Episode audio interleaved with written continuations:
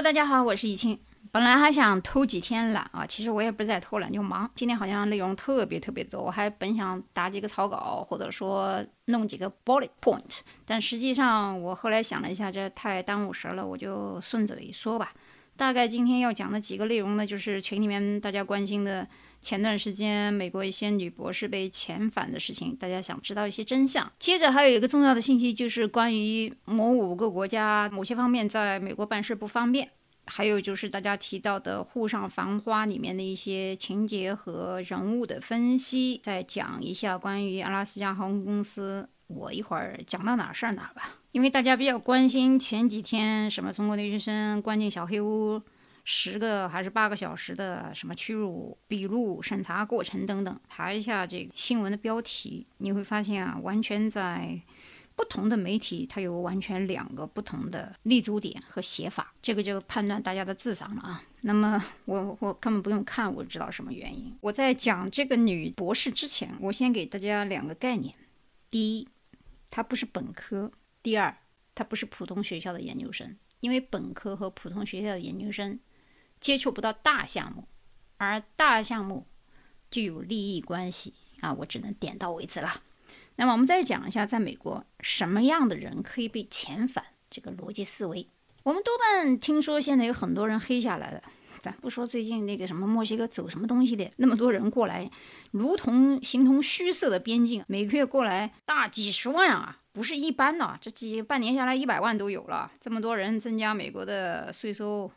然后都是随便免费吃喝的、余留的、非法打工的、偷渡的，什么乱七八糟都挺好的。而且如果他有配偶、子女或者生个孩子，也一样是美籍。那么这些人为什么不被遣返呢？所以说被美国遣返还挺难的啊。大致说几种情况：要被遣返，肯定是要么你犯罪了，要么你有刑事问题了，要么你有什么吸毒啊、什么枪支啊、什么乱七八糟。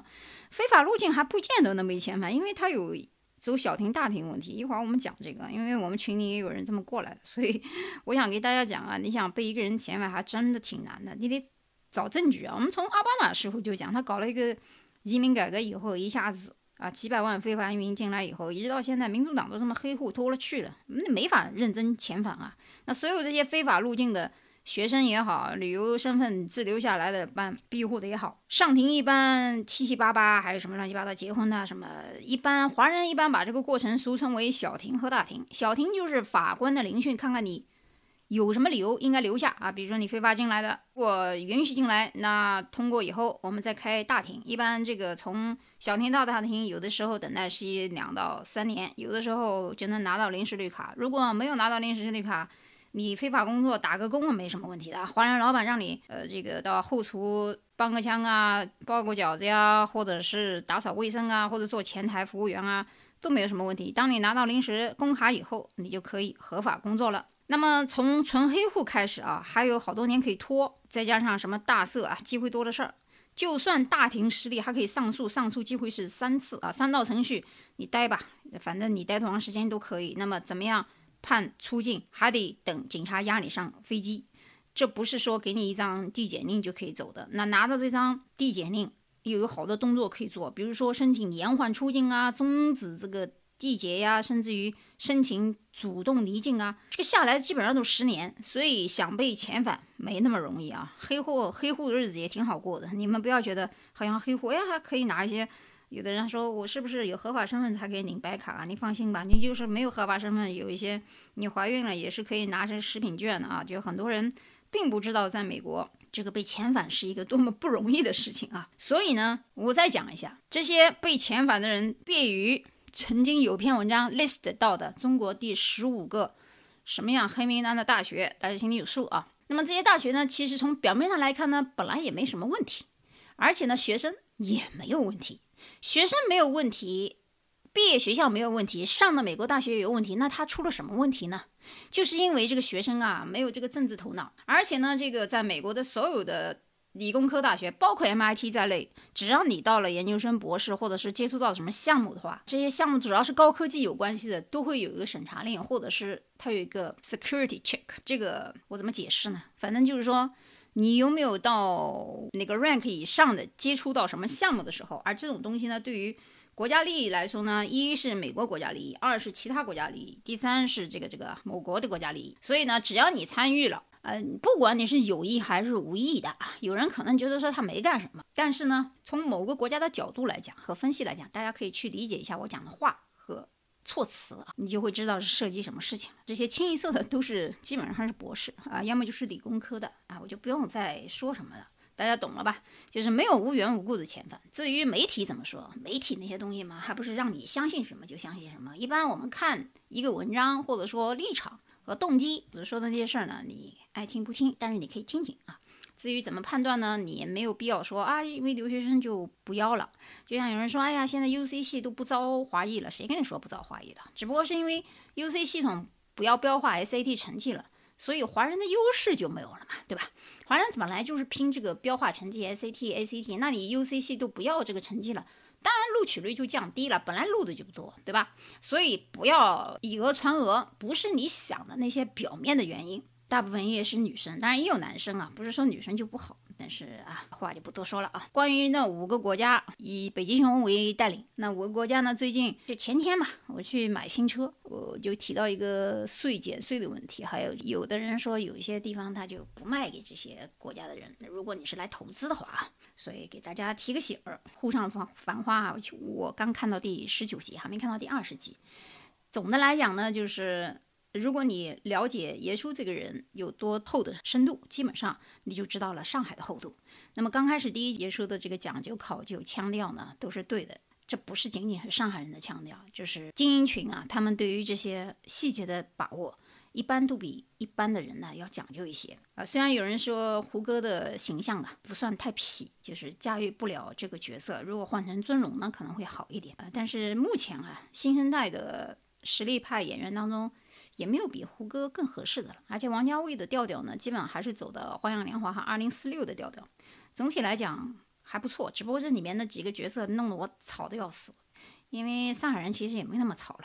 嗯，不管是林子呀、李李，呃，李李倒不吵，那个小汪啊，哎，这个傻白甜，我是看到看见他刚开始我就想拉拉鼠标。林子呢过于精明以后显得有点闹腾啊，李李还是比较沉稳。但是据说呢后面还有一个角色可以碾压李李，我正在等。等了一下，看到那个第十五还是十四集，那个雪姿出来，也不太喜欢这个人物啊。当然后来听他们说这个剧透的说死了什么意外，然后他们又把这个潘虹早年的演的电影这个售票员的一段视频放到电视上来，里面提到这个上海话呀、江北话呀什么的。其实呢，我们会看到王家卫还是很懂扬州的。在十四还是十五集的时候，雪姿从香港回来，也就是说香港人对内地的印象，他到了苏州还是无锡，他一定要去扬州。你说是一个江北地方，怎么会看得上眼呢？哎，你小看了扬州这个地方，自古它是江南的文化，它在江的北边，但不是江北文化，它比南边的镇江、南京、常州。还更要有文化，不管是中国的淮扬菜的祖先为好，有人觉得说，哎，这个汪家卫演的《繁花》里面的刚开始，李李的大厨虽然是做粤菜，但是他一口操的扬州话的音，我当时就笑了。那实际上有很多这个粤菜是扬州师傅做的啊，但是后来呢，耶稣请了一个正宗的粤菜师傅来，才开始改成广东话。林子把他的叶东京敲掉重办的时候。菜式更走一些精品化，里面有很多是淮扬菜，包括文斯豆腐，讲的是刀工。第一集的时候，靠着一把扬州剪刀、裁缝刀、修脚刀、菜刀，把整个阿宝的气质给重新换了一个头。王家卫包括香港人、台湾人，他很懂扬州文化，不管是七七玉器、园林雕刻，日本的很多文化源自鉴真东渡日本以后，从扬州传过去的。所以很多人不知道，在东京的银座，包括周围那边的面馆。传承的都是基本的扬州的盆景文化和园林文化。八五年之后到九零年初那段时间，我也正好在上海，我在虹桥那边。那么这段时间我们接触到的，不管是蒙特娇的衣服，还是后面所谓的三洋，当然那是个化名的品牌，包括宁波诸暨这一块赝品出来，几乎我是经历过这段人生岁月。当我看到雪芝拿的那个公交票，呃，也勾起我的一些回忆了。那基本上这个在南京路也好，淮海路。东京银座这些路，我都基本上都去去过。包括生在那个年代的人，我们都有一些不同的感悟。另外就是大家注意上海的老弄堂，弄堂里面虽然拥挤，住的地方也不同，但是你会发现文化人会跟文化人住在一个弄堂里面，非文化人会在别的地方。你看那个林子住的那栋楼里面都是文化人啊，不管是唱京剧的，还是他的那个画家画的那个林子啊，是年轻时候十几岁的林子，虽然走的是陈逸飞的风格，虽然他也不叫陈逸飞。包括李李的大唐的那张画，基本都是陈逸飞的风格。如果你要真的论一下，其实林子那幅画里面既有陈逸飞的影子。但是他的细节和脸部处理其实有央美飞云的笔法的感觉。老资本家的新生一代，包括股市那一代操守，什么老法师啊、麒麟会啊、几个帮派啊，这些玩法也不都是普通人的玩法。所以说，某国的股市不是百姓可以操的。我们再谈最近的阿拉斯加波音737在空中突然出现故障的事情。波音737 MAX 九型。掉这个舱门的事儿呢，这个事情好像前段时间也有韩国的说是某个舱门被打开，所以系安全带看来还是不得不系。有人说阿拉斯加航空不好，其实啊，阿拉斯加航空的飞机如果是头等舱和商务舱的话，它的舱门是比较大的。我有一次坐 Delta 的空中巴士，空客三二幺型，它的头等舱特别差，差到什么呢？就是你说平时商务舱还可以躺个半椅，咱不说躺全躺啊，半躺。它这个头等舱的半躺都达不到，就是斜度连一般的斜度。所以说，Delta 的 Airbus 的头等舱千万别买。虽然说它的行李倒是挺好啊，行李给你七十磅，相当于三十二公斤，两个 free，第三个要掐进你钱的啊，大概是一百五十刀，前两个是免费的。那阿拉斯加呢，如果是头等舱的话，是前两个是五十磅的，然后呢是掐进你钱的。那么在机场的话，如果你想走快速通道，现在都流行买那个 Clear。当然，Clear 你也不用买，如果有那个 American Express 的那个白金卡的话呢，Clear 是送那个年费的，所以你就送好了。你要是加家庭版的，就加一点钱就好了。仓张空门事件，我只想提醒大家一句：闲的没事别把安全带给放开，其他都不重要。然后只要是什么乱七八糟飞机跟这个三七有关系的都别坐啊，都不安全。哦，对，顺口提一句啊，就是纽约街头关于那个某个男博士流浪汉的故事，忘了是应该是苏北哪个县里面的这个出生的这个人，也是个学理工的。但是我告诉你啊，学理工的人脑子不好使，很多都是一样，就是他作为一个流浪汉，不管他是在华尔街混搞也好，还是怎么也好，脑子是有问题的啊，是出神经病的，不是因为他什么。遇到什么挫折了，还是说混不下去的啊？人家就喜欢那样，所以大家别操那个心。小时候一直也是吃泡饭的，所以说林子那个泡饭可不是一般的泡饭，他那八个小菜都是买的最经典的，只有在淮扬菜里出来的人基本上才懂那个时间。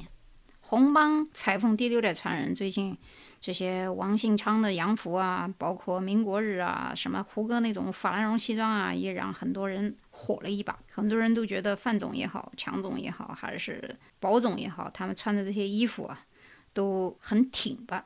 但这些面料却是最讲究。当然，现在有很多这个视频组啊，什么号啊，讲这些面料，在模仿的同时，其实大家也没有必要跟风。就是你做高级定制也好，主要是。身板也好，就是符合自己的身板。那英纺的面料呢？不管是第一集里面我们就讲到的法兰绒、舍维尼，还是派丽丝、凡尼丁，其实这里面前面两个讲的是柔软，就是温和派；派丽丝呢、凡尼丁呢讲的是光滑透气、质地轻薄，这两个完全不一样。所以耶稣说的时候就是一前一后、一动一下。但实际上，大家有没有注意到演那个诸暨的马老板，实际在。以前我记得应该是孙俪演的那个卖房子那个里面，他也叫耶稣。所以呢，牙说的这个词啊，不是什么普通话可以翻译出来，它就是上海话一种。也什么耶稣不耶稣，我听着就很别扭。所以你们要看这个句子，最好去听上海话的版本比较好。有的这个普通话讲出来，它味道都变了。我听了很多话呢，其实都是上海的方言的翻译普通话，听得很别扭。好吧，今天这个话也比较多，好像内容也比较散。也不知道大家能不能记住，反正就是回顾一下，要有自己的思维，判断这个事物的能力，包括呢，生活上有很多精致穿衣打扮、腔调拿捏、做生意派头、噱头啊，大家都得拿住，好吧？今天的节目呢就到这里，我们下期节目。